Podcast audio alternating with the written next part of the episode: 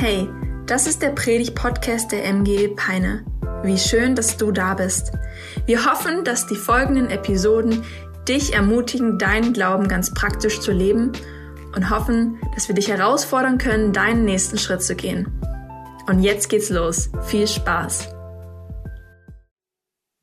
Ja, wow, sola scriptura, allein das Wort Gottes soll der Maßstab unseres Lebens sein, für unser Denken sein, an dem wollen wir alles andere ausrichten. Das ist so der Inhalt dieser Predigtserie und ich freue mich, dass wir das gemeinsam machen. Ich freue mich sogar schon drauf, dass wir im nächsten Jahr alle Predigtserien von Januar bis Dezember zu machen, äh, zusammen machen werden. Wir haben das schon zusammen geplant und da kommt was richtig, richtig Gutes auf euch zu. Und ich freue mich, dass man so gemeinsam an sowas arbeiten darf, sich gegenseitig ergänzt und dann kommt ein tolles Gesamtpaket äh, raus. Ihr wisst ja äh, vielleicht gar nicht, wie wir euch mittlerweile immer nennen als Braunschweiger hier in Peine. Also wir sagen immer, ihr seid irgendwie unsere Schwester. Und wir gründen ja jetzt seit einigen Wochen Gemeinde in Hannover. Einige beten da hier auch in, in Peine dafür. Einige haben den Newsletter auch abonniert von unserem Mann dort vor Ort. Und wir sagen dort auch immer, ja, Ecclesia Braunschweig ist die Mutter und MGE Peine ist die Tante. Okay. Und ihr wisst ja, die Tante hat am Ende immer, gibt immer die schöneren Geburtstagsgeschenke und so weiter. Ne? Also da habt ihr natürlich jetzt den, den Druck. Ne? Nein, wobei ihr seid nicht die Patentante, das ist ja noch schlimmer irgendwie dann. Ne? Aber ich finde das einfach cool, gemeinsam mit euch unterwegs zu sein. Ich finde es richtig schön, euch zu sehen. Ich finde es schön, wenn ihr mich ruhig auch anlächelt während der Predigt oder wenn ihr zwischendurch was hört, was nicht ganz so verkehrt ist, dürft ihr auch mal Amen sagen oder Ja oder dürft einfach signalisieren, dass ihr dabei seid, weil ich glaube, Gott liebt es, wenn wir sein Wort auch mit Erwartung hören wenn wir es auch mit der Erwartung hören, Gott begegne uns. Und das ist ja alles, was wir hier auch brauchen. Ähm, wenn Menschen reden in so einem Gottesdienst, ist es niemals genug. Aber wenn Gott redet, dann wird es richtig spannend. Dann wird es richtig spannend. Ich möchte heute Morgen so einen Gedanken mit euch teilen. Und der lautet einfach so, Gott sucht keine Bewertung, äh, genau, sondern eine Begegnung.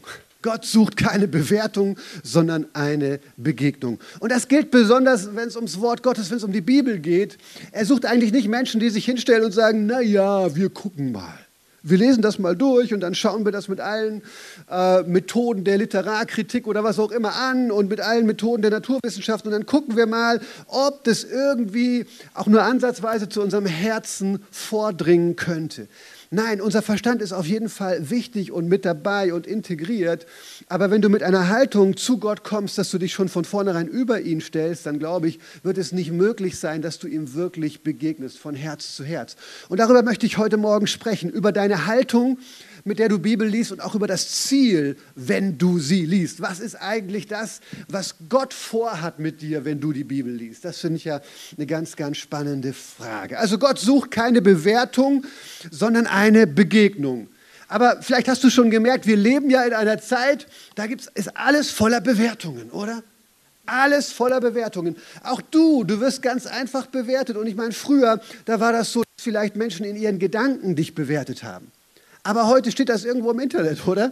Ich meine, ich kenne beides. Ich erzähle immer die Geschichte, als wir damals nach Pforzheim gezogen waren und wir hatten angefangen, die Wohnung da schön zu machen und renoviert und ein bisschen hier und da. Jedenfalls sahen unsere beiden Balkone, die wir hatten, wir hatten einen auf der, auf der einen Seite und einen auf der anderen Seite, die sahen halt noch nicht so ordentlich aus, weil da standen noch irgendwelche Dinge, die wir halt noch nicht ausgepackt hatten, irgendwelche Kisten, irgendwelche Möbel, die noch nicht zusammengebaut waren. Und naja, wir dachten uns, komm mal, ein paar Wochen wird man das wohl schon mal hier so machen dürfen. Ne? Und wir hatten auch natürlich die Blumenkäste noch nicht bepflanzt. Ja? Und wenn du jetzt glaubst, dass der Norden schon hart ist in Bezug auf Nachbarschaft, die Leute im Süden, die sind sehr ordentlich und legen einen großen Wert auf ein gepflegtes Äußeres, auf ein gepflegtes Erscheinungsbild. Und so hatten wir nach einigen Wochen so einen Briefkasten, einen Erpresserbrief hätte ich beinahe gesagt, nein, aber ähm, war auch jetzt nicht mit ausgeschnittenen Zeitungsbuchstaben oder sowas in der Art. Es war einfach ausgedruckt, aber wir hatten jetzt nicht die technischen Möglichkeiten, um herauszufinden, von welchem Drucker und wer war das. Auf jeden Fall anonym und er war so nach dem Motto, Wann machen Sie endlich Ordnung auf Ihren Balkon? Wollen Sie sich überhaupt nicht anpassen hier an die Nachbarschaft? Was für ein Saustall? Ähm, nach dem Motto hätten Sie auch gleich wieder ausziehen können. So, so ungefähr. Und wir dachten uns, aha, so funktioniert das hier. Spannend. Und du dachtest dir, ja, eine Bewertung ähm, in den Gedanken der Leute ist eine Sache, aber wenn sie dir einen Brief schreiben, ist schon ganz anders. Aber noch besser ist es, wenn Sie es irgendwo ins Internet schreiben, wo alle das lesen können. Musste ich neulich auch mal lesen über, über mich als Pastor. Das ging eigentlich über den neuen Pastor in der Ekklesia-Gemeinde Braunschweig. Und ich bin da wirklich nur zufällig irgendwo drüber gestolpert bei Facebook. Ich bin da eigentlich nicht so viel unterwegs. Aber da hat irgendeine nette Dame so diesen Kommentar gemacht. Ja, früher war das mal eine richtig tolle Gemeinde. Aber dann so sinngemäß, nachdem, seitdem der neue Pastor da ist, ist eigentlich alles schlecht und furchtbar. Und ich dachte mir so, Mensch, erstmal dachte ich mir, ich kenne diese Frau gar nicht. Da habe ich nochmal aufs Bild geklickt und dachte mir, okay, das könnte die sein. Und ich wusste, die war ein einziges Mal im Gottesdienst. Ich habe vielleicht für zwei Minuten mit ihr gesprochen und das ist jetzt ihre Bewertung unserer Gemeinde. Ne? Und was ich dann wusste, wenn es wirklich diese Frau ist, die wirklich im Streit und weil sie sich auch wirklich unreif verhalten hat, aus einer anderen Gemeinde schon fast rausgeflogen war. Aber das sieht ja keiner wenn er so eine Bewertung liest. Ne? Du liest dann so eine Bewertung als neutrale Person und denkst dir, na, der Pastor ist aber wahrscheinlich schwierig. Und die Gemeinde ist wahrscheinlich auch nicht mehr das, was sie mal war. Und ob Gott da überhaupt noch so drin ist, wow, Bewertungen, wirklich, wirklich schwierig. Aber wir leben eben in diesem Zeitalter der Bewertungen. Wir waren im Sommer in Dänemark, haben kurzfristig dann auch einen Urlaub gebucht und ich habe tatsächlich ein Apartment am Ende reserviert, wo es keine Kundenbewertungen gab. Und ich sage euch, ich hatte schlaflose Nächte. Ich bin immer mal wieder aufgewacht und dachte so, wie wird das? Gibt es da überhaupt Strom, fließend Wasser, was auch immer? Ich hatte keine Kundenmeinung gesehen und du bist ja schon wirklich, wirklich, wirklich nervös. Und vielleicht kennst du das auch, wenn du irgendwas Neues dir kaufen willst, dann bist du auf Amazon unterwegs, oder? Und dann schaust du dir die ganzen Kundenrezensionen an, von denen die Hälfte vielleicht gekauft ist. Man weiß es ja nicht genau, ja? Wie viele davon hast du schon in deinem Leben gelesen? Oder wer geht heute noch ins Kino, ohne sich nicht vorher eine Filmkritik auf YouTube oder sonst irgendwo angeschaut zu haben? Naja, lohnt sich das überhaupt, dass ich die 12 Euro oder keine Ahnung, wie teuer es in Pein ist, dass ich die ausgebe? Was sagst du? Ihr habt keins. Oh, das tut, das tut mir leid. In Braunschweig gibt es ein sehr schönes Kino. Oh Mann, ja, da habe ich mich nicht drauf eingestellt. Oder, oder wer geht in ein neues Restaurant, ohne vorher die Google-Rezension zu lesen? Oder wer schaut nicht unter YouTube-Videos oder Zeitungsartikeln sofort in die Kommentare? Oder hm, was denken denn die Leute jetzt über diesen Artikel? Was denken denn die Leute über das Video? Und dann bildest du dir deine eigene Meinung auch noch. Ich habe ein paar lustige Rezensionen gesehen auf Google oder Amazon. Können wir mal die erste davon sehen? Hier fand ich besonders gut, Amazon-Rezension. Ist halt ein Buch. Ich hasse Bücher. Also, ja. Aber 46 Personen fanden diese Information nützlich. Ne? Also du merkst, da ist jemand, der hat es nicht so mit dem Lesen. Die nächste Rezension. Hier, ja, Pfefferspray, ich lese das mal vor, das ist ziemlich klein. Wir haben den Spray, also hier für die Deutschlehrer unter uns, da könnte man noch was machen, bei einer Gartenparty verwendet und abgesehen davon, dass, es sich, dass sich kaum eine normale Menge auf dem Grillgut verteilen ließ, schmeckte der Pfeffer säuerlich und war viel zu intensiv. Der Druck war viel zu stark, hier sollte vom Erzeuger nachgebessert werden. Ich rate von diesem Produkt ab und empfehle eine klassische Mühle. Ihr, ihr, merkt, da ist was schiefgelaufen. Man hat nicht ganz verstanden, was Pfefferspray ist. Okay, säuerlich und scharf. Nächste Bewertung, die fand ich auch cool. Kann's noch nicht sagen. Noch nicht ausprobiert, kann's noch nicht sagen. Aber auch hier wieder zwölf Kunden fanden diese Produktbewertung hilfreich. Hallo, sie sagt nichts, weil sie das Produkt noch nicht benutzt hat. Aber zwölf Personen finden das hilfreich. Ich verstehe es nicht. Dann noch mal eine andere. Das war jetzt eine Rezension unter, also unter einem Gericht, unter einem Amtsgericht. Ne? Und da schreibt die Person in gutem Deutsch, diese Bauern haben mir drei Jahre Haft für Körperverletzung gedrückt. Ich habe ihnen nur leicht in den Bauch gestecht. Schlechtestes Gericht ever. Also du merkst, wie subjektiv dann Bewertungen auch sind, oder?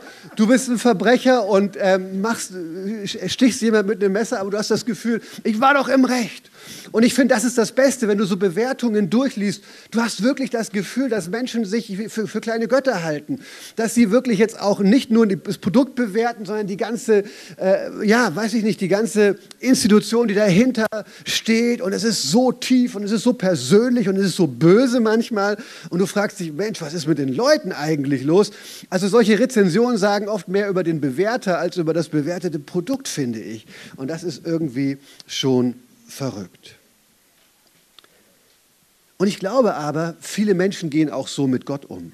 Auch viele Christen sagen sich, ich überlege mir mal, ob es diesen Gott geben könnte. Und wenn ich dann eventuell davon überzeugt bin, dann schaue ich mal, was dieser Gott so zu sagen hat. Und wenn ich es okay finde, dann werde ich vielleicht sogar manches davon tun.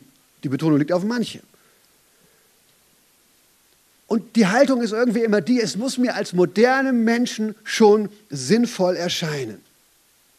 Und dann ist so diese Haltung noch dabei, du weißt ja, Mensch, niemand war je so klug wie wir. Niemand in der Geschichte, niemand jemals zuvor ich finde, das, äh, das, das führt sich schon irgendwie ad absurdum, dieser Gedanke, wenn man manchmal in so alte Bauwerke reingeht und man sich anschaut, wie die Leute Dinge früher hergestellt haben. Und ich mir sage, das kann heute kein Mensch mehr so. Ja? Also wir, wir waren ja vor nicht allzu langer Zeit wandern in Thüringen und waren auch auf der Wartburg. Und wie, wie sie manches da, so ein, ein, ein Saal, der völlig ohne, oder ich glaube nur zwei Säulen, und dann ist so ein ganzer großer Saal da abgestützt äh, worden über so Bögen, die von außen da kamen. Also es ist ein Meisterwerk, wirklich der der Architektur. Und dann äh, siehst du Menschen, die sagen, ja, wir wissen heute alles besser, wir können heute alles besser. Noch niemals gab es eine Generation wie uns. Keine Generation vor uns hat so viel gewusst. Und überhaupt auf anderen Erdteilen und anderen Kulturen, ja, die checken ja leider auch nicht, was wir alle schon längst begriffen haben. Ich finde, das ist das Selbstbild des modernen westlichen Menschen. Die Überheblichkeit, die Arroganz ist wirklich auf die Spitze getrieben, dass man wirklich selber glaubt, wir wissen Bescheid. Alle anderen vor uns wussten es nicht und alle anderen, die auf anderen Erdteilen leben und andere Überzeugungen haben über Gott, über die Welt und so weiter, die wissen es auch nicht. Und das ist spannend. Und gleichzeitig werfen, werfen moderne Menschen dann immer dem, den Christen und der Bibel und vielleicht sogar Jesus so diese Exklusivität vor und diese Arroganz, den ein, einzigen Weg zu haben und so weiter. Und ich denke mir, hä, ihr tut doch genau das Gleiche. ihr tut doch genau das Gleiche. So, und dann landet Gott auch in unserem Bewertungssystem und wir gucken mal, was wir so mit seinen Worten anfangen können. Und ich meine, dieses alte Buch, wer, wer, wer kann da schon wirklich Wahrheiten für heute drin finden? Ich glaube, ihr habt da ja in eurer ersten Predigt einiges drüber ähm, gehört. Wir haben auch eine äh, Predigt online bei uns, warum die Bibel Gottes Wort ist, warum wir das glauben. Guckt euch da gerne nochmal oder hört euch das gerne nochmal an, falls ihr da ähm, ja, nochmal mehr Sicherheit gewinnen wollt. Aber ich glaube jedenfalls, dass Gott es nicht zulässt, dass wir ihm so begegnen. Ich glaube, das ist der sicherste Weg, wenn wir Gott mit dieser Haltung begegnen, dass er sich uns nicht offenbart, dass er sich uns nicht zeigt, sondern dass er den Lichtschalter gleich wieder ausmacht. Und das wird für mich unterstrichen in Johannes 7 und ich lese da mal die Verse 14 bis 18. Als die Festwoche zur Hälfte vorüber war, ging Jesus in den Tempel und lehrte dort öffentlich. Die Juden staunten, wie kann jemand so viel aus der Heiligen Schrift wissen, obwohl er nicht darin unterrichtet worden ist? Jesus erwiderte auf ihre Frage, und das haben die ja gar, wahrscheinlich gar nicht geäußert, sondern in ihrem Inneren bewegt, er sagte, was ich euch sage, sind nicht meine eigenen Gedanken, es sind die Worte Gottes, der mich gesandt hat haben wir in der ersten Predigt auch drüber gesprochen. Ja, Jesus selbst hat auf jeden Fall äh, sowohl seine eigenen Worte als auch das Alte Testament als Gottes Wort angesehen. Und wenn du Jesus ernst nehmen willst, dann solltest du diesen Gedanken auch ernst nehmen. Und dann sagt er weiter, wer bereit ist, Gottes Willen zu tun, der wird erkennen, ob die Worte von Gott kommen oder ob es meine eigenen Gedanken sind. Wer seine eigene Lehre verbreitet, dem geht es um das eigene Ansehen. Wer aber Anerkennung und Ehre für den sucht, der ihn gesandt hat, der ist vertrauenswürdig und hegt keine falschen Absichten. Also Jesus, nennt uns eigentlich zwei Grundgedanken, wie wir feststellen, ob äh, die Worte, die er gesagt hat, von Gott sind oder nicht. Das erste sagt er, schaut euch mal meine Motivation an. Wenn es mir nur darum gehen würde, mein eigenes Ansehen groß zu machen. Und ja, Jesus hat viel darüber gesprochen, dass er der Weg ist, dass er das Licht ist, dass er die Wahrheit ist, dass er das Brot ist, das Einzige, von dem die Menschen satt werden können in diesem Leben und in diesem Universum. All diese Dinge hat er gesagt, aber wir merken, dass Jesus keine eigene Agenda hatte, sondern eine Agenda, sowohl die Welt zu retten, retten, als auch den Vater im Himmel groß zu machen. Er sagt es immer wieder, ich bin gekommen, um das zu sagen, was mir der Vater gesagt hat. Ich will den ehren, ähm, ähm, der, der im Himmel ist, mein Vater im Himmel. Und am Ende geht Jesus sogar ans Kreuz und ist bereit, in absolut größter Schande dort zu zu sterben, bespuckt und verlacht von Menschen dort um ihn herum. Und Jesus sagt, allein an dieser Haltung bei mir erkennt man, dass es mir ernst ist, dass ich nicht einfach davon getrieben bin, irgendwie mein eigenes Reich hier auf dieser Erde zu bauen, sondern es ist wirklich ein göttliches Reich, ein göttliches Reich, was ich hier bauen werde. Aber er sagt dann noch mehr. Er sagt auch, hey, wenn du anfängst, diese Dinge, die ich sage, umzusetzen, dann wirst du erst so richtig verstehen, dass sie von Gott sind und dass sie für dein Leben absolut Gold sind. Wow. Also wie sind wir denn an diesen Punkt gekommen?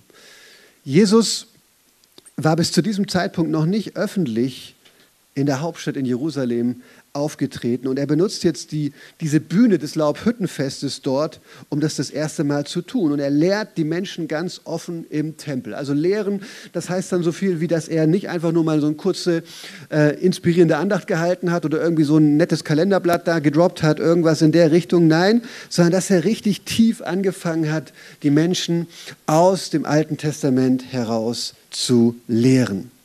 Und die Reaktion ist so, dass die Leute sagen, boah, das hat Kraft, das hat Autorität. Die Menschen merken, das macht etwas mit ihnen, was Jesus da sagt und auch wie er es sagt. Und auch die Experten, die jüdische Elite, die sind irgendwo entsetzt, dass sie Jesus da so sehen und sie sagen sich, Mensch, Moment mal, wie geht denn das? Wie geht denn das? Wir können nicht leugnen, dass das, was er tut und was er sagt, dass das Kraft hat. Wir können nicht leugnen, dass, dass irgendwo auch Wunder durch ihn geschehen, dass Menschen geheilt werden und all diese Dinge. Wir, wir merken, da ist etwas Besonderes auf seinem Leben. Aber wie kann das sein? Und wie kann er, wie kann er das Alte Testament so gut und so tiefgründig auslegen, wenn wir doch wissen, dass er nicht unter irgendeinem Rabbi ausgebildet worden ist? Das kann doch nicht sein. Also in diesem, in diesem, Zwiespalt, auf der einen Seite merken wir, boah, das hat Power, was Jesus hier sagt, aber auf der anderen Seite sagen sie, nee, Moment mal, er ist nicht nach unseren Maßstäben ausgebildet worden. Wir, wir können das nicht hinnehmen. Und deswegen, obwohl eigentlich Gottes Geist sie berührt und anspricht, sagen sie am Ende nein und beziehen das nicht auf ihr Leben und glauben Gott nicht und glauben Jesus nicht in dem, was er sagt, weil sie sagen, nö, das ist nicht unser Weg, ist nicht unsere Art, nicht unsere Denkschule, nicht unsere Theologie. Lass uns in Ruhe. Und sogar noch viel mehr. Lass uns ihn umbringen, lass uns ihn aus dem Weg schaffen. Das ist gefährlich, gerade weil das, was er sagt, so viel Kraft hat.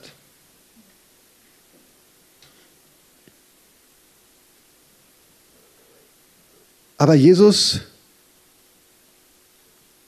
reagiert dann darauf, auf diese aufsteigende Ablehnung und er spürt das und er hört das und er kriegt das mit und ähm, er fängt dann an, besonders dieser jüdischen religiösen Elite vorzuwerfen, Moment mal, ihr lehnt mich nicht ab, weil euch wirklich das Wort Gottes davon überzeugt.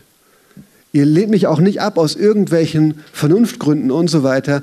Ihr lehnt mich eigentlich ab, weil ihr das, was ich sagt, weil ihr das, was ich sage, nicht umsetzen wollt. Und deswegen bleibt euer Verstand auch dunkel. Deswegen begreift ihr gar nicht, was Gott eigentlich von euch möchte. Und das ist ja das Spannende, ja, dass die, die Juden darin meisterhaft waren, eine Tradition über das Wort Gottes noch drüber zu legen. Ja? Und viele Dinge, die, die, die konnten sie gar nicht mehr hören, die Gott eigentlich im Alten Testament gesagt hatte, die er eigentlich sich wünschte von den Menschen und von seinem Volk wünschte, weil sie ihre eigene Tradition, ihre eigenen Gedanken, das, was Gott angeblich wirklich wichtig ist, weil sie das drüber gelegt haben. Und es war dann der Blick eigentlich verstellt auf das, was Gott im, ja, von seinem Wesen, von seinem Herzen her ihnen sagen wollte.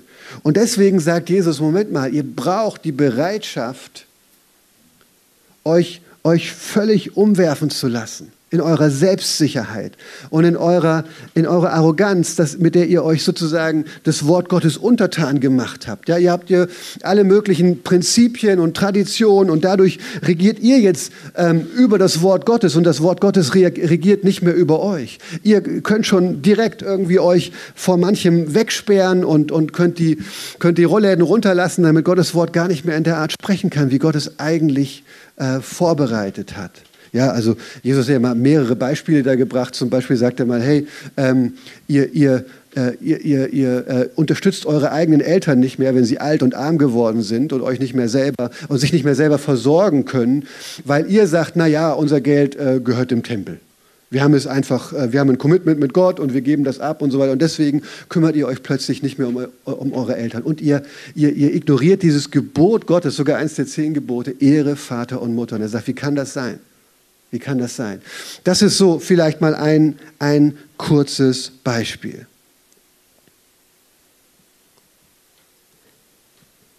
Und Jesus sagt dann am Ende, als Mensch, sagt er, nein, was ich sage, sind nicht meine Gedanken, sondern die Worte Gottes, der mich gesandt hat. Und natürlich sind das letztlich auch seine eigenen Worte und Gedanken, denn er ist ja selbst Gott, von Ewigkeit her mit dem Vater verbunden. Aber er spricht hier ganz bewusst als Sohn Gottes, der auf die Erde gesandt wurde. Und als solcher ist er ein Vorbild für die Menschen und will in erster Linie seinen Vater im Himmel ehren. Aber wenn du das so hörst, dann kann man natürlich sagen, Mensch, das kann ja jeder behaupten, dass das Gottes Worte sind. Und dann sagt Jesus, na guck mal her, hier ist der Test. Und da lese ich nochmal Vers 17, wo es heißt, wer bereit ist, Gottes Willen zu tun, der wird erkennen, ob diese Worte von Gott kommen oder ob es meine eigenen Gedanken sind.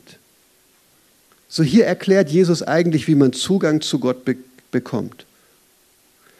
Er erklärt, welche Haltung man braucht, damit das Wort Gottes für einen lebendig wird und ähm, es zu einem spricht. Denn wir glauben, dass das ein lebendiges Wort ist, oder? Ein lebendiges Wort. Wir glauben, dass der Geist Gottes dieses Wort lebendig machen möchte, während du es liest. Und dann kommt dir darin Leben entgegen. Und Jesus, würde ich sagen, spricht direkt und indirekt drei Dinge an, die nötig sind, ähm, damit wir ihn erkennen können und damit wir auch tiefer in das Wort Gottes hineinkommen. Und diese drei Dinge möchte ich kurz mit dir teilen. Das erste ist einfach Offenbarung. Offenbarung, okay? Und das ist eigentlich ein Geheimnis. Gott hat diese Welt und hat das Universum so konstruiert, dass es uns nicht möglich ist, mit rein menschlichen Methoden Gott auf den Grund zu gehen. Davon bin ich überzeugt. Es ist also ein bisschen so wie dieses Bild, was C.S. Lewis mal gebraucht, ähm, ja, in, in, äh, wie heißt es auf Deutsch, pardon, ich bin Christ, genau.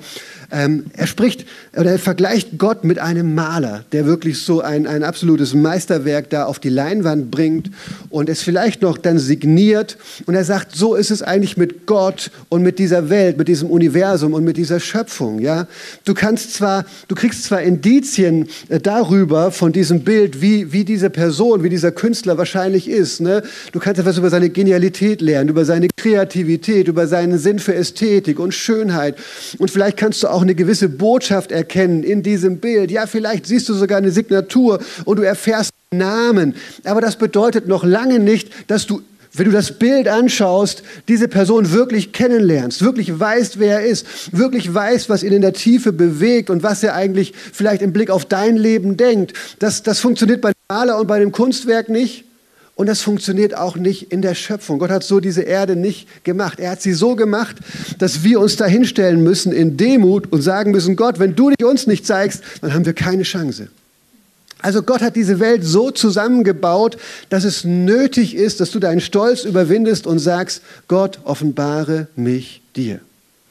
Und ich glaube, das ist auch so ein, ein Hauptgrund, warum Atheisten äh, eben nicht zu Gott durchdringen können. Das ist ja, was ganz viele Atheisten sagen, wenn sie dann irgendwann in so einer Talkshow oder sowas von dem Moderator gefragt werden. Ja, wenn sie am Ende dann doch vor Gott stehen, es gibt ihnen doch, was werden sie ihm sagen? Also wie wenn das dann noch eine Option wäre, dass du dann Gott auch noch irgendwie äh, als Mensch so selbstsicher entgegentrittst und so weiter. Aber gut, diese Frage ist ja irgendwie immer nett. Und dann sagen sie eigentlich immer das Gleiche. Wie wenn die sich alle abgesprochen hätten und ich befürchte, das ist vielleicht auch so. Aber ähm, sie, sie sagen dann, ja, dann sage ich ihm, du hast mir nicht genug Evidenz gegeben. Also ich, ich konnte nicht genug von dir erkennen in diesem Universum. Und das ist genau das Problem. Und Gott wird dann sagen, ich weiß, das habe ich ganz bewusst gemacht. Ich wollte dir als Mensch nicht erlauben, mich auseinanderzunehmen mit einem Mikro und mit äh, irgendwelchen wissenschaftlichen Methoden und mit dem, was du für vernünftig hältst und so weiter, weil das alles nicht reicht, um mir gerecht zu werden. Ich habe es so eingerichtet, dass du an einen Punkt kommen musstest, wo du dir das Universum anschaust und sagst, boah, wie kann diese Komplexität zustande kommen? Ähm, wie kann ähm, ja, wie kann auch das zustande kommen, was ich als Mensch bin, wie ich mich von dem Tier unterscheide und so weiter und so fort? Ähm, wie ist diese ganze Feinabstimmung im Universum möglich, die dann auch äh, das Leben ermöglicht auf diesem Planeten und genau auf diesem Planeten in der Art und Weise. Also eine Wahrscheinlichkeit, die, die ja schon fast gegen Null geht. Ne? Ähm, und dass du dann kommst und sagst, okay Gott, ich sehe, irgendwie muss es mehr geben als das, was meine Augen wahrnehmen können, als was meine Sinne wahrnehmen können, als das, was ich untersuchen kann. Wenn es dich gibt, dann zeig dich mir. Das ist diese eine Art, die Gott sucht und die Gott sich wünscht. Er hat das Universum so geschaffen, dass er sich offenbaren muss, dass Offenbarung notwendig ist. Und das ist total wichtig für mich, auch wenn wir Bibel lesen, dass wir hergehen und sagen, Gott, offenbare dich mir. Auch jetzt, wenn ich dein Wort lese, ja, ich kann das mit meinem Verstand lesen, ich kann manche Dinge mir erklären und herleiten und kann darüber studieren, was das vielleicht damals und dort bedeutet hat und wie die Rahmenbedingungen waren und wie die Menschen gelebt haben und was diese Personengruppe geglaubt hat und so weiter. Aber es wird dir doch noch nicht zum lebendigen Wort Gottes dadurch, sondern das wird es nur, wenn du sagst, Gott, komm, ich lese dein Wort, liest du mich. Das Wort Gottes ist lebendig und kräftig und schärfer als jedes zweischneidige Schwert. Ähm, und, und das ist etwas, ja, dass eben wir eine Verbindung haben zwischen Wort Gottes und Geist Gottes.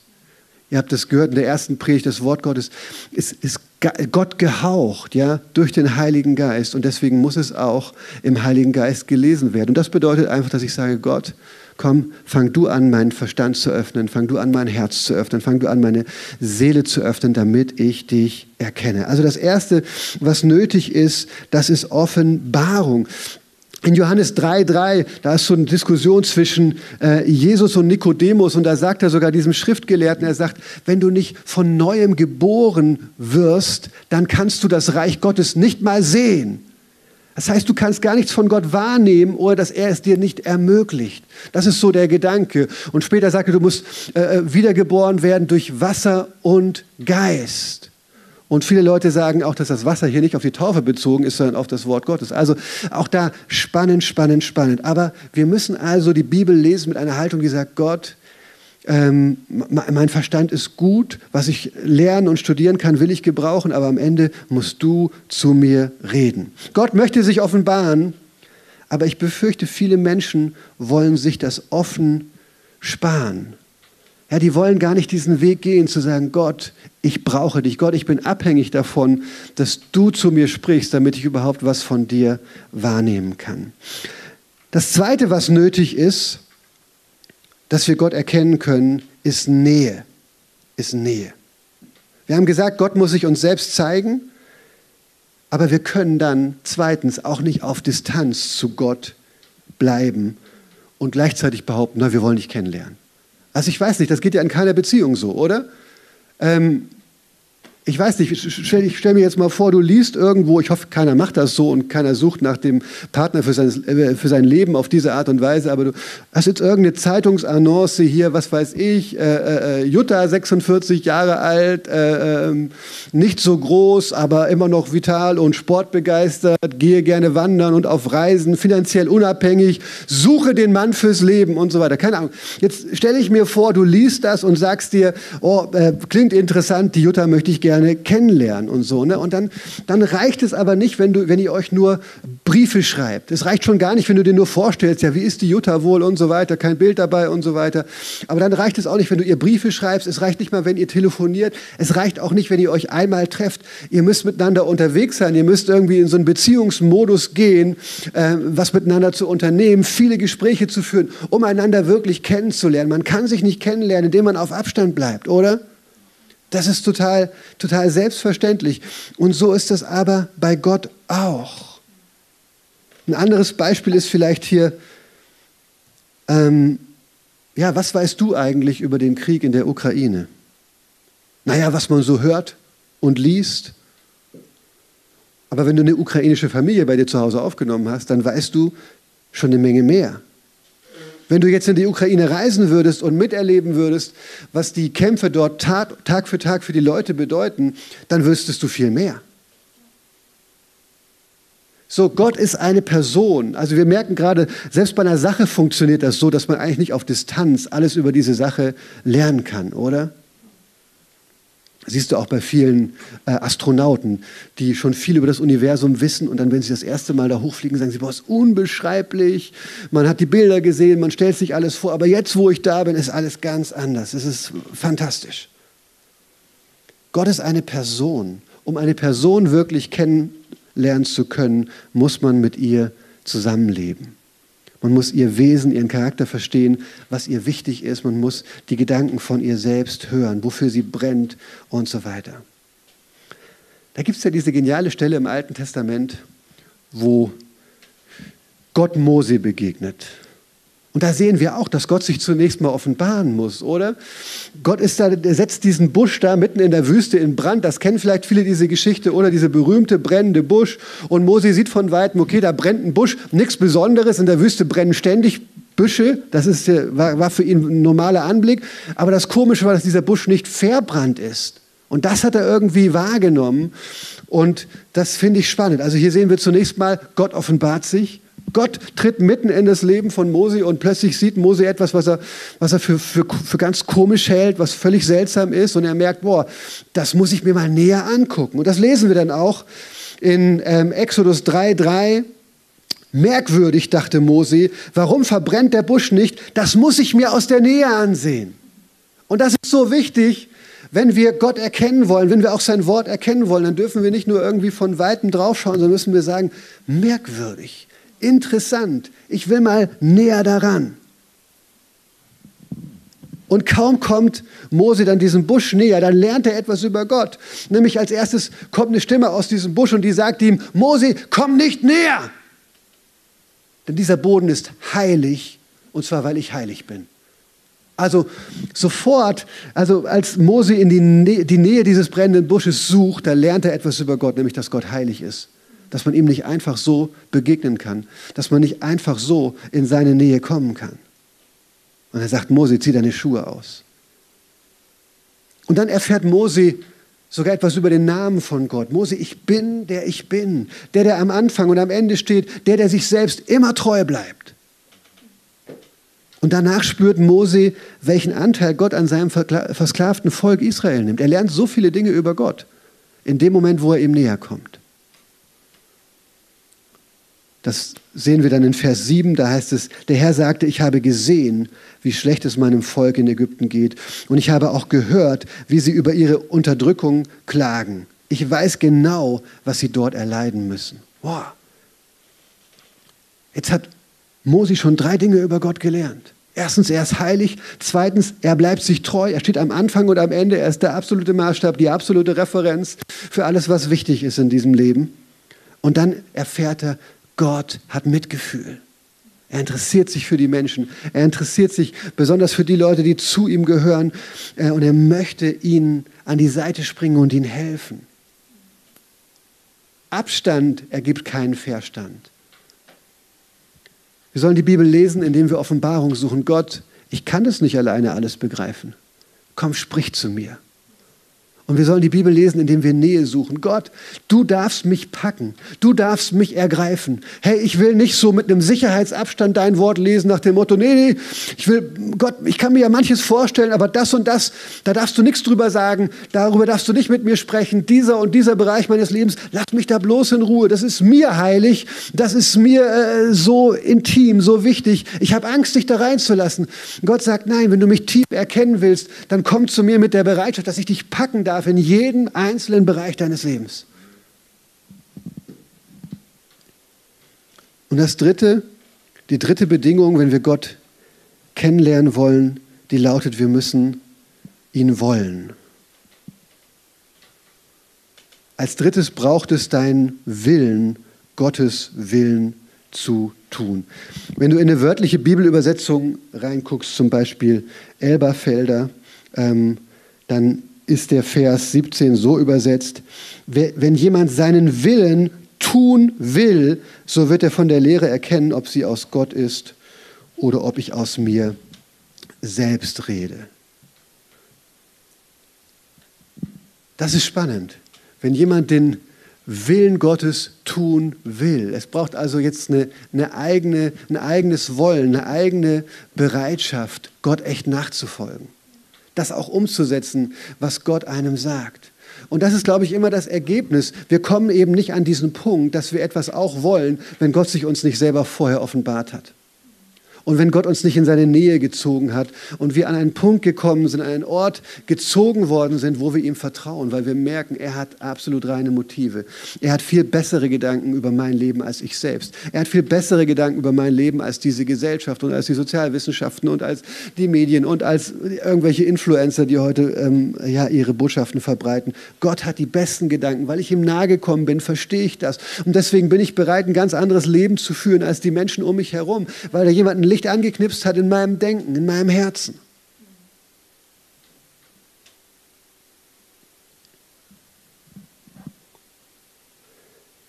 So, wir lernen etwas über Gottes Zielsetzung, wenn er spricht. Er möchte immer unser Leben verändern. Das ist so, wenn du da sitzt und eine Predigt hörst. Das ist so, wenn du die Bibel selbst liest. Das ist so, wenn der Heilige Geist zu dir redet. Er möchte immer dein Leben verändern. Sowohl dein Denken als auch dein Handeln. Ich finde, im Denken fängt es oft, an, dass du hergehst und du verstehst plötzlich etwas von Gott her und dass du sagst, Moment mal, diese, diese komischen Lügen, die ich bis jetzt geglaubt habe, ich sage ganz bewusst Nein zu diesen Lügen. Ich sage ganz bewusst Nein zu diesen Lügen boah, die Gesellschaft verkauft mir als junger Mensch oder so äh, diese Botschaft, dass, dass äh, ähm, Sexualität sogar meine Identität ist und dass ich das im Grunde über alles andere drüber stellen muss und so weiter. Und sie verkauft mir auf der anderen Seite dann, also diese ist ja zwei wieder, wieder ähm, sprüchliche Botschaften, auf der anderen Seite verkauft mir diese Welt die Botschaft, dass Sex eigentlich wie Joggen ist und so weiter und es macht nichts mit mir und wenn ich mit irgendwem irgendwie irgendwas mache, dann bleibe ich davon eigentlich unberührt und so wow, aber irgendwann verstehe ich vielleicht mal, dass Gott alleine meine Identität ist und dass alles andere diesen Druck nicht aushalten kann, mir Identität zu geben.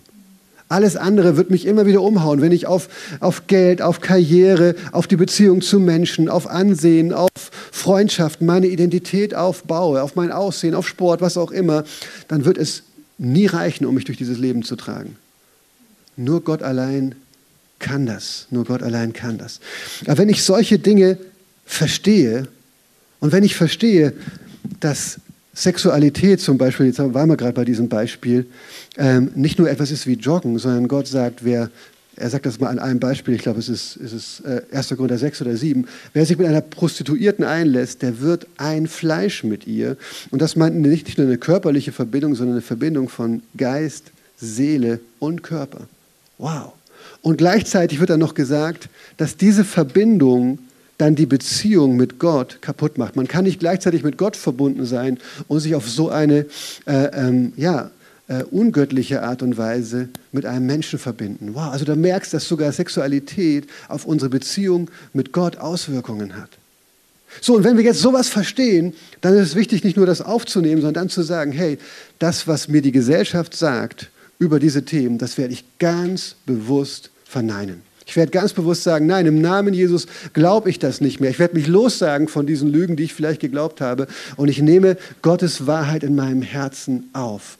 Und dann fange ich an, natürlich auch danach zu leben. Ja, aber diese beiden Punkte, die kommen da immer rein. Und Jesus, er fordert uns eigentlich mit dem, was er hier sagt, er fordert uns dazu heraus, auf etwas zu vertrauen, was erst im Nachhinein Sinn macht. So ist das ganz oft mit Gottes Wort. Verstehst du?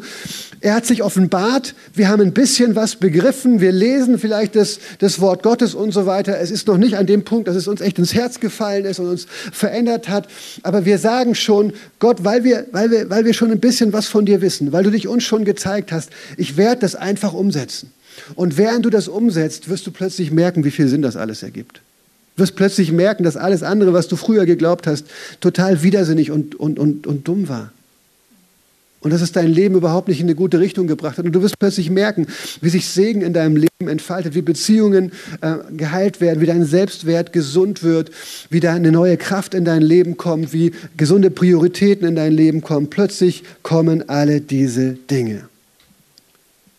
Also Jesus möchte, dass wir uns ihm ausliefern, bevor wir schon ganz verstehen, was das bedeutet. Wir können nicht auf Gott zukommen, ohne ihm zu erlauben, uns zu packen. Und er erlaubt uns auch nicht, ihn als Religion zu missbrauchen, indem, er, indem wir sagen, ja Gott, ich, ich habe bestimmte Dinge, die kann ich schon nachvollziehen, die tue ich, das ist Religion, und andere Dinge, die tue ich nicht. Das haben die Juden damals gemacht, oder bestimmte Dinge waren ihnen so wichtig, irgendwie die äußere äh, Form von Geboten, dass man das auf jeden Fall einhält und besonders bestimmte Gebote, die waren ihnen ganz wichtig, die haben ständig darüber diskutiert, welches Gebot ist jetzt das Wichtigste und so weiter und so fort. Aber Jesus sagt eben, das höchste Gebot ist, dass du, dass du den Herrn, deinen Gott liebst von ganzem Herzen, mit ganzer Seele, aller Kraft, deinem ganzen Verstand. Also Jesus sagt, das oberste Gebot ist eigentlich, dass du dich komplett von Gott ergreifen und packen lässt. Nicht, dass du ihm ein bisschen was vor die Füße wirfst, wie wenn er so ein, so ein kleiner Hund wäre und sagst, hier, du kannst damit mal spielen und das kannst du essen, aber alles andere, das bleibt schön im Schrank und auf mein Sofa darfst du nicht und so weiter. Das funktioniert mit dem Hund, da sollte man das auch machen, ne? aber, ähm, aber mit Gott funktioniert das so nicht. Gott sagt, ich möchte die Mitte deines Lebens sein, ich möchte dein ganzes Leben zu einem Gottesdienst machen. Oder Römer 12, gebt eure Körper, also alles, was du machst und bist, hat mit deinem Körper zu tun, solange du auf dieser Erde lebst. Also gib ihm alles als lebendiges Opfer. Das ist ein vernünftiger Gottesdienst, sagt Paulus. Wow. Da finde ich, gibt es auch ein geniales Beispiel ähm, im Markus-Evangelium, Markus 10, 17. Da lesen wir, als Jesus weitergehen wollte, lief ein Mann auf ihn zu, warf sich vor ihm auf die Knie und fragte, guter Lehrer, was muss ich tun, um das ewige Leben zu bekommen? Und Jesus sagt, naja, mein Freund, ich bin Jude, du bist Jude, wir wissen doch eigentlich, was, was das Gebot ist. Wir wissen doch eigentlich, was dran ist. Haltet die Gebote. Und ich finde das spannend, dass Jesus das auch bestätigt. Ne? Wir sind manchmal so auch in Freikirchen und ähm, ja, auch vielleicht, wenn wir sehr stark irgendwie so von Luther und so geprägt sind, dann denken wir, ja, wir sagen Gnade, Gnade, Gnade und es stimmt auch. Es ist allein Gnade, ähm, durch die wir vor Gott ähm, angenommen werden und so weiter. Aber trotzdem will Gott immer noch unser Leben verändern. Will Gott immer noch unser Leben verändern. Und Jesus sagt, nein, halte die Gebote. Jesus bestätigt das. Er sagt, es kommt nicht nur darauf an, dass unser Glaube sich in unserem Kopf abspielt, sondern was sich in unserem Kopf abspielt, muss dann auch nach unserem Leben greifen. Erich Kästner hat ja schon gesagt, es gibt nichts Gutes, außer man tut es, oder? Und ich glaube, das ist eine Botschaft, die sich durch die Bibel durchzieht, dass Jesus das erwartet, dass wenn wir gepackt werden vom Wort Gottes durch den Heiligen Geist, wenn wir eine Begegnung mit ihm haben, dass sich dann auch unser Leben, unser Verhalten, unser, unsere Worte, dass sich die ändern. Und damals hat dieser, dieser Mann dann zu Jesus gesagt, als er ihm das dann so sagt, ne, halte die Gebote, sagt er, das habe ich alles schon gemacht, seit ich ein Teenie bin. Und das heißt dann, Jesus schaut ihn an und er gewinnt ihn lieb.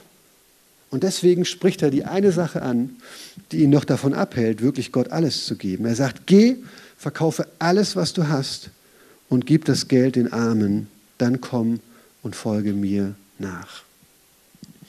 Und an der Stelle hat Jesus sichtbar gemacht im Leben von diesem Mann, dass es doch letztlich Religion war, die er gelebt hat. Ich halte eigentlich fast alle Gebote. Und ich halte alle Gebote. Ich, bin mir, ich kann mir da eigentlich nichts vorwerfen. Gott, seit ich ein Teenie bin, habe ich wirklich versucht und habe das eigentlich auch meistens geschafft, das, was im Alten Testament so steht, was du dir wünschst, umzusetzen. Aber Gott sagt, Jesus fragt den, hey, aber liebst du Gott wirklich von ganzem Herzen? Oder gibt es da etwas in deinem Leben, was du nicht bereit wärst, ihm zu opfern? Und Jesus wusste, das ist seine Kohle, das ist sein Besitz. Einer anderen Person hätte er das gar nicht gesagt, weil er wusste, dass, weil er gewusst hätte, das ist gar nicht sein Problem. Aber er wusste genau, dass das sein Problem ist und er sagt, hey, verkaufe alles und folge mir nach. Und der Mann heißt es, geht traurig weg. Weil sein Besitz die eine Sache war, die über Gott gestellt hatte. Also Jesus sagt uns, es gibt kein Wissen ohne Wollen. Du kannst Gott nicht erkennen, ohne ihm gehorchen zu wollen. Jemand hat mal gesagt, die meisten Menschen folgen ihren Neigungen und suchen dann im Nachhinein nach Gründen, um ihre Entscheidungen zu rechtfertigen. Und ich glaube, das ist so. Ist egal, ob es Atheisten sind oder Menschen, die einfach ähm, sich gar nicht interessieren für Gott oder äh, egal wo, auch viele praktische Entscheidungen in unserem Leben. Wir, wir treffen Entscheidungen, wie wir es eigentlich wollen was so unsere, unsere Wünsche und Begierden und Sehnsüchte uns sagen. Wir treffen dann eine Entscheidung und im Nachhinein versuchen wir sie dann zu rechtfertigen. Bis hin als Christen, dass wir es dann auch gerne biblisch rechtfertigen, ziehen dann irgendwelche Worte aus dem Zusammenhang, verstehen Dinge heute ganz anders, als damals sie verstanden worden sind und so weiter. Wir rechtfertigen Dinge im Nachhinein und haben dann aber das Gefühl, nein, wir sind doch vernünftig. Wir tun es rational, wir machen es doch korrekt. Paulus hat mal gesagt in Römer 1, Vers 18, gottlose Menschen halten die Wahrheit Gottes durch ihre Ungerechtigkeit am Boden. Das heißt, weil wir nicht das wollen, was Gott will, halten wir die Wahrheit am Boden. Erfinden wir unsere eigenen Geschichten, unsere eigenen Ideologien, unsere eigenen Weltbilder, die uns dann Sinn ergeben. Aber so können wir mit Gott nicht umgehen. Stell dir so einen Stuhl vor, ja? Oder nehmen wir diese Box. Diese Box ist eine Sache. Ey, weißt du, es ändert nichts an meiner Beziehung zu dieser Box, ob ich mich draufstelle oder ob ich sie jetzt umwerfe oder ob ich sie kaputt mache. Das ändert vielleicht was an meiner Beziehung zu euch, aber nicht an der Beziehung zu dieser Box. Aber mit einer Person kann ich so nicht umgehen. Wenn ich mit einer Person zusammenleben will, meine Frau ist ein gutes Beispiel, dann muss ich auch Dinge tun, die ihr wichtig sind. Ich kann nicht nur mit meinen Lippen lieben, oder? Das funktioniert nicht. Ja, Schatz, ich liebe dich. Aber es scheitert schon daran, den Müll rauszubringen oder die Spülmaschine auszuräumen oder was weiß ich. Äh, ich komme nie darauf, äh, sie mal zu daten oder sonst irgendwas in der Art und Weise oder irgendwas Nettes vorzubereiten für sie. Also Gott will unser Wollen.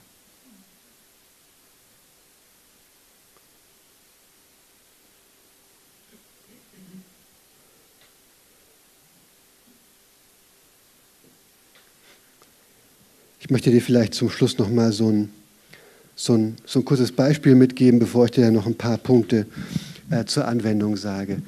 Ähm, ich habe mal selber äh, in der Pforzheimer Zeit noch ähm, im Gottesdienst nicht gepredigt, das kam da gar nicht so oft vor. Und wir hatten einen Gastsprecher, ähm, kannte ich auch gut, war ein Freund von mir. Und er hat so darüber gesprochen, dass wir so evangelistisch leben, ja? Dass wir Jesus in unserem Alltag groß machen, dass wir Menschen auch von ihm erzählen und wie wir das auf eine gute Art und Weise machen können. Ich hatte ihn extra dafür eingeladen. So, ne? Und ich konnte die Predigt ziemlich gut mir anhören und habe so gedacht, ja, vieles weiß ich schon, fühle mich bestätigt, mache ja vieles schon richtig.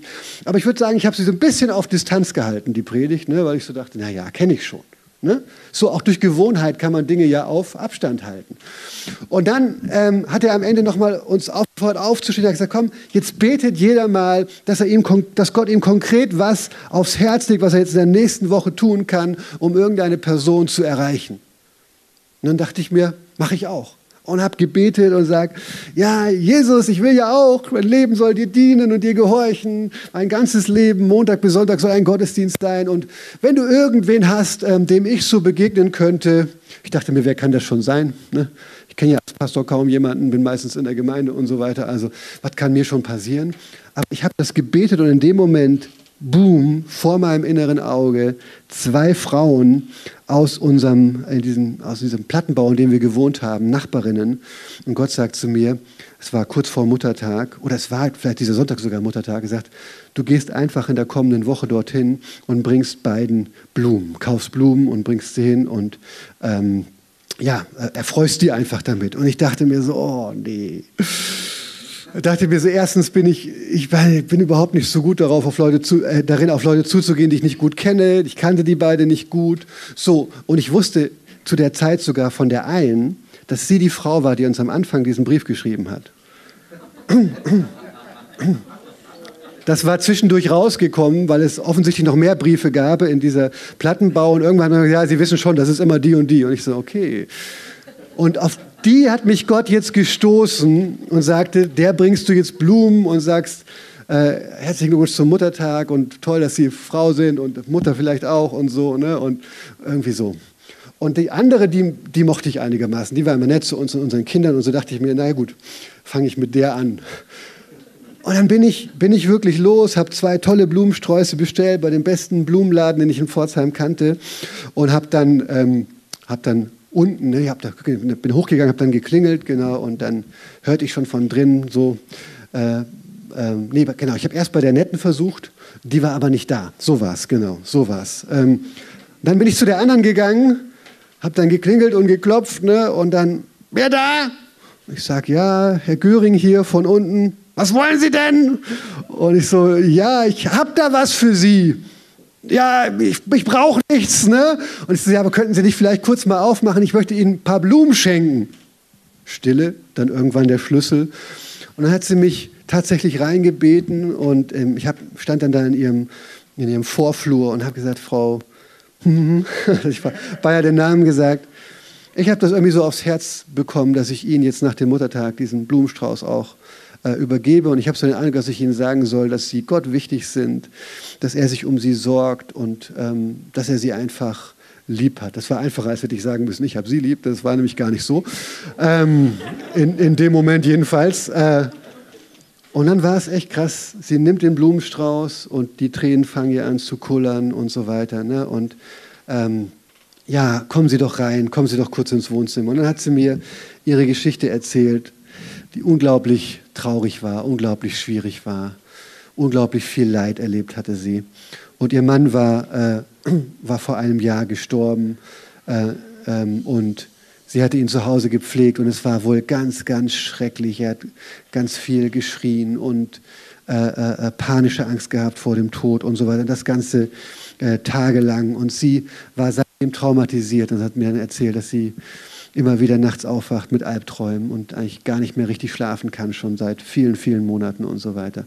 Und dann merkte ich plötzlich, dass Gott da was vorbereitet hat ähm, und konnte mit ihr beten tatsächlich, konnte sie ermutigen und ähm, ja, unsere Beziehung war auch anders seitdem, wirklich. Also sie war eine von denen am Ende, die, glaube ich, am traurigsten war, dass wir, dass wir weggezogen sind.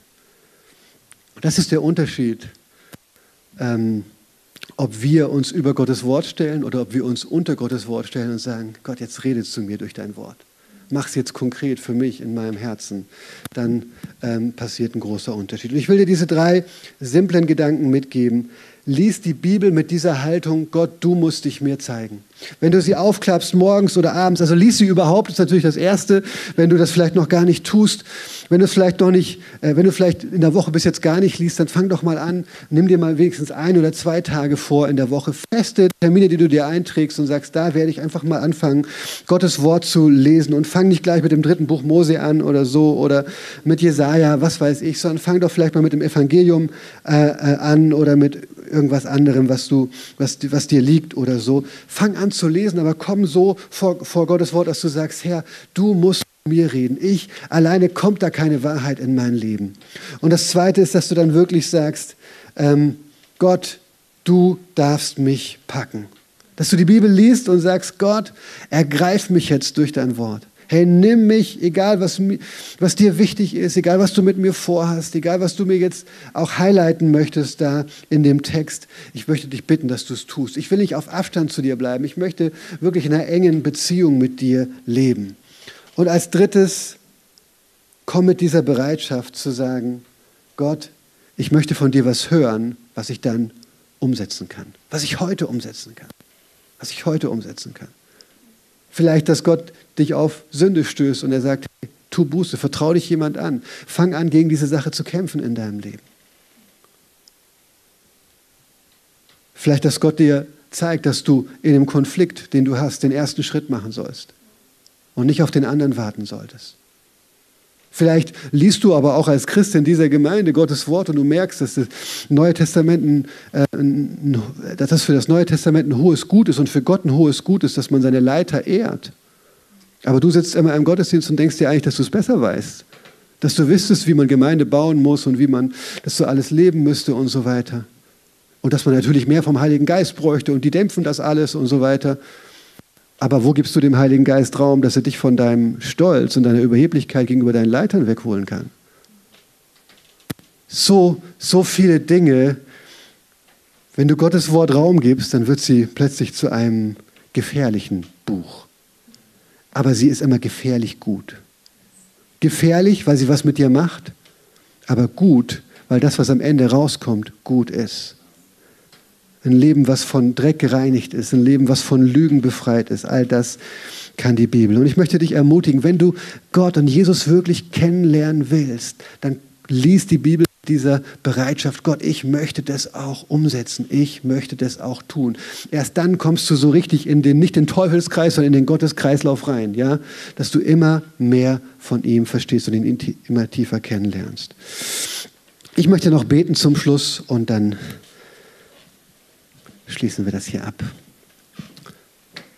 Herr, ich bete, dass du jetzt so an den Plätzen zu den Menschen sprichst, die hier sind, Herr.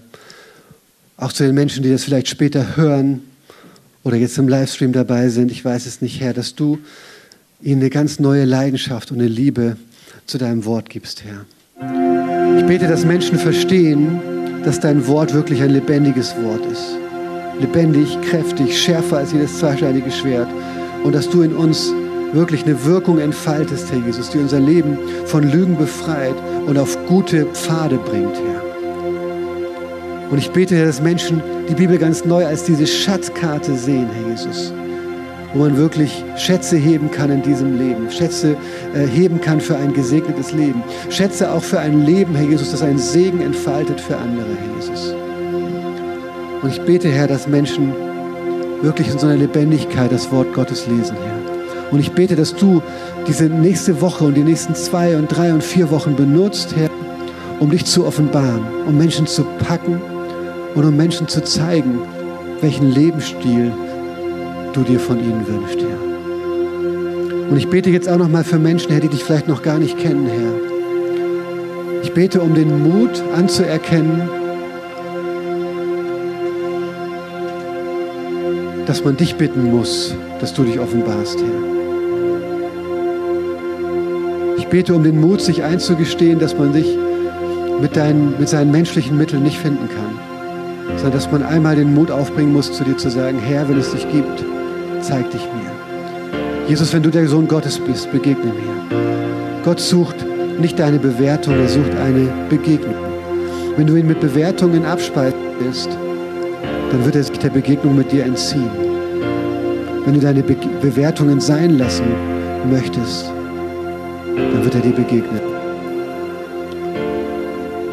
Komm und streck dich jetzt nach ihm aus. Streck dich nach Begegnung aus. Streck dich danach aus, dass auch dieses Wort Gottes, was du jetzt Predigt gehört hast, dass es dich packt und dass es dein Leben verändert.